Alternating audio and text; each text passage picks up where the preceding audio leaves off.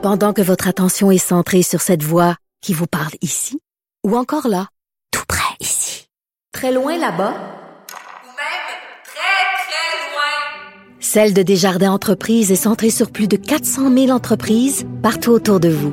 Depuis plus de 120 ans, nos équipes dédiées accompagnent les entrepreneurs d'ici à chaque étape pour qu'ils puissent rester centrés sur ce qui compte, la croissance de leur entreprise.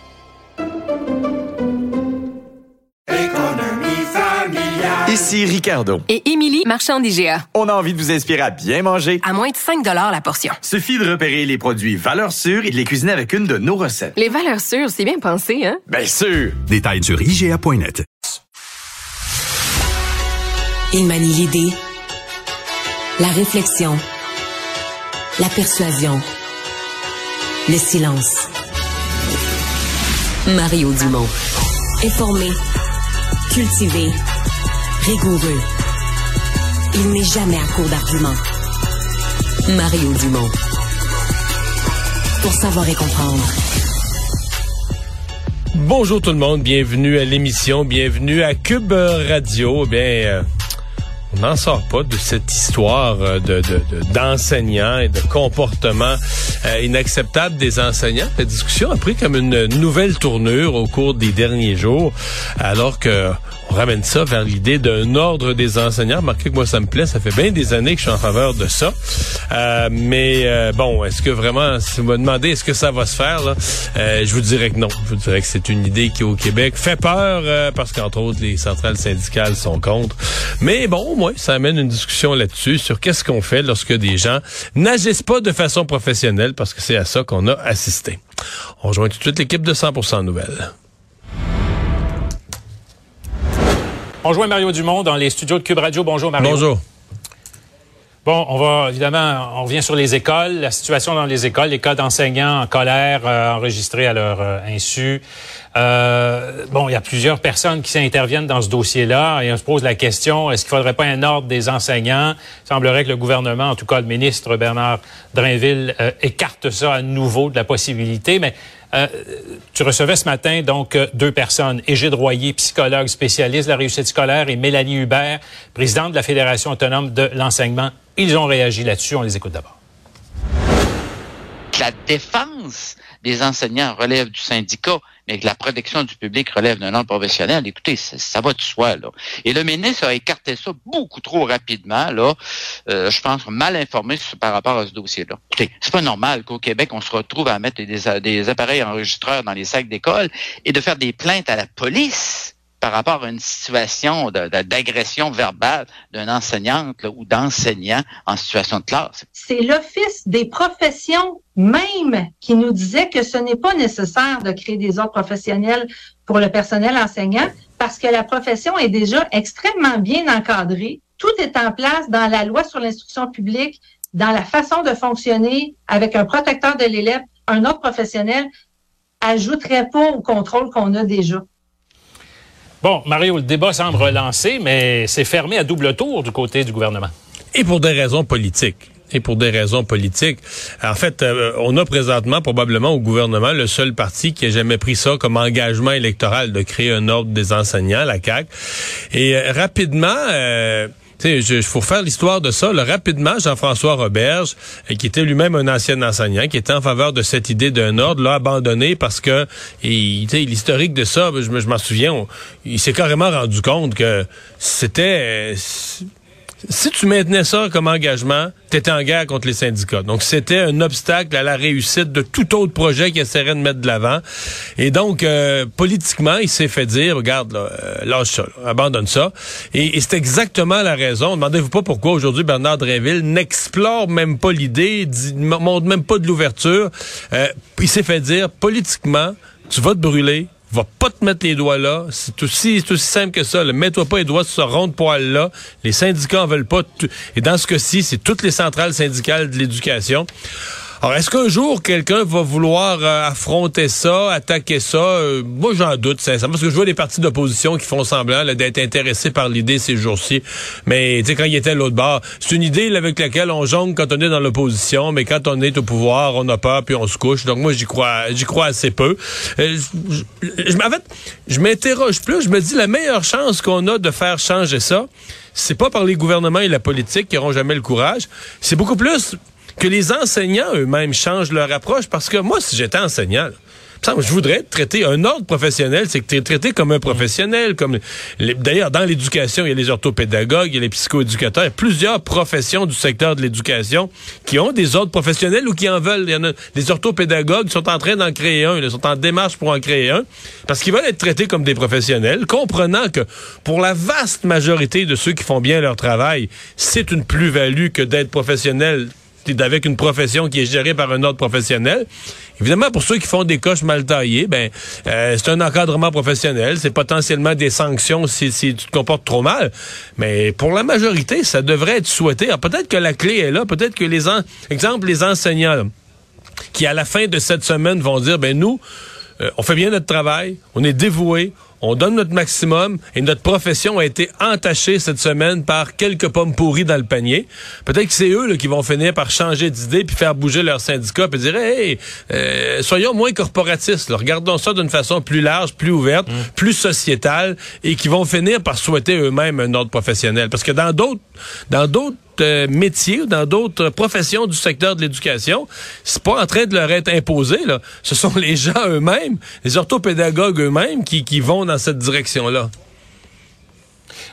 L'Office des professions avait rejeté en 2002 euh, l'ordre professionnel des enseignants, donc ça fait près de 25 ans environ, bon, ben, un peu plus de 20 ans plutôt. Euh, mais euh, l'avait rejeté, mais avait quand même suggéré certaines choses concernant donc notamment la condition d'admission, l'évaluation des enseignants et même la surveillance disciplinaire. Et ça ne fait pas partie. Est-ce que la loi de l'instruction publique donc a remplacé ces éléments-là? Pas certain. Il y aurait ou à tout le moins peut-être un débat à faire là-dessus. Et à, réviser ça. et sincèrement, ça veut pas dire, ça veut pas dire que le fils des professions avait raison à cette époque-là aussi. Euh, c'est une époque où le hmm. fils des protections avait été vertement critiqué. Donc euh, oui, le fait, le fils des professions avait, avait constaté que certains certaines des tâches ou certaines des, des, encadrements qui sont prévus généralement par un autre professionnel sont déjà couverts ailleurs dans le cas des enseignants. C'est ce qu'on avait constaté.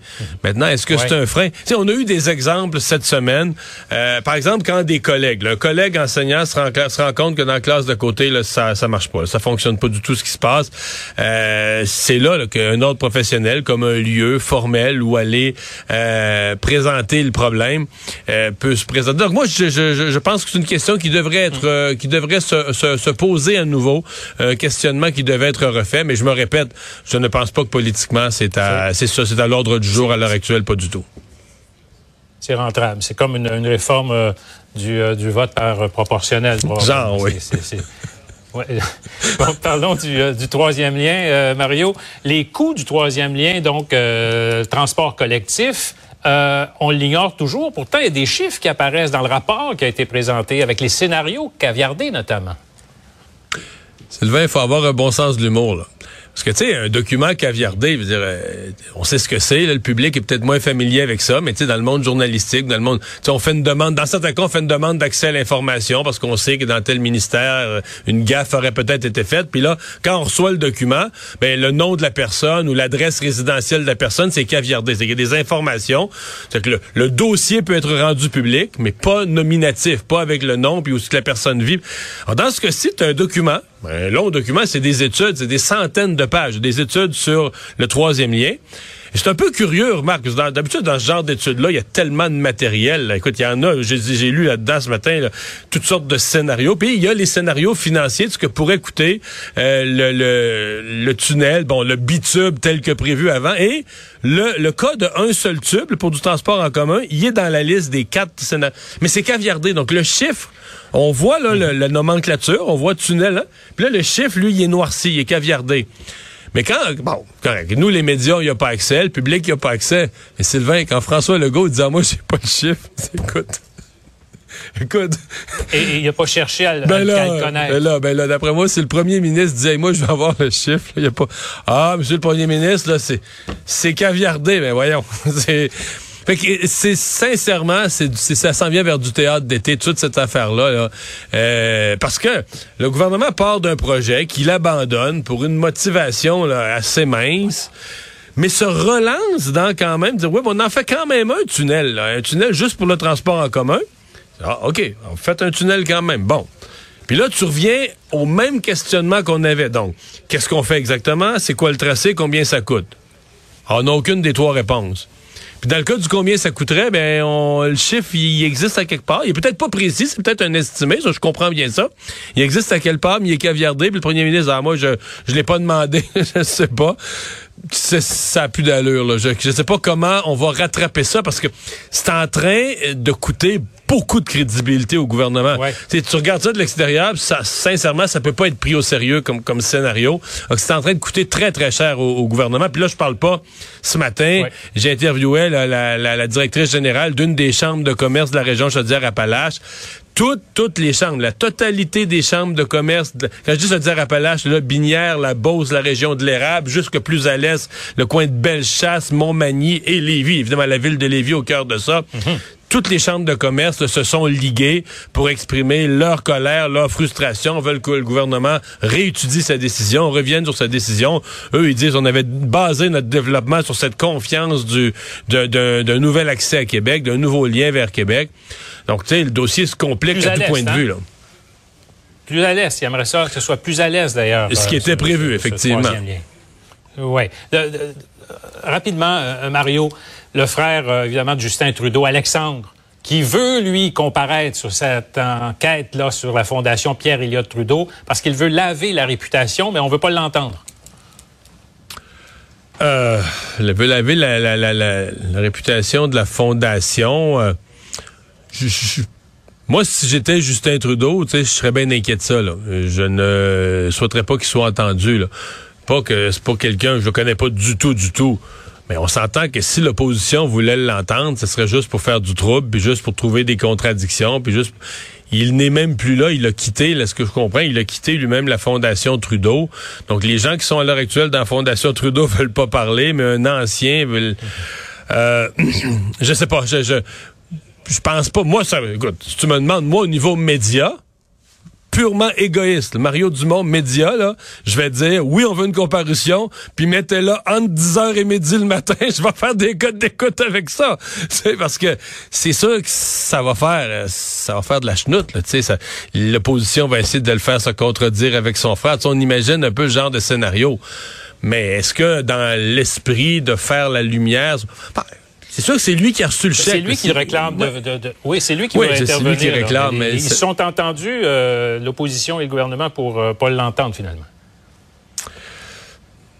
Je pense que c'est peut-être mieux comme ça. Mario Dumont, merci. Au revoir.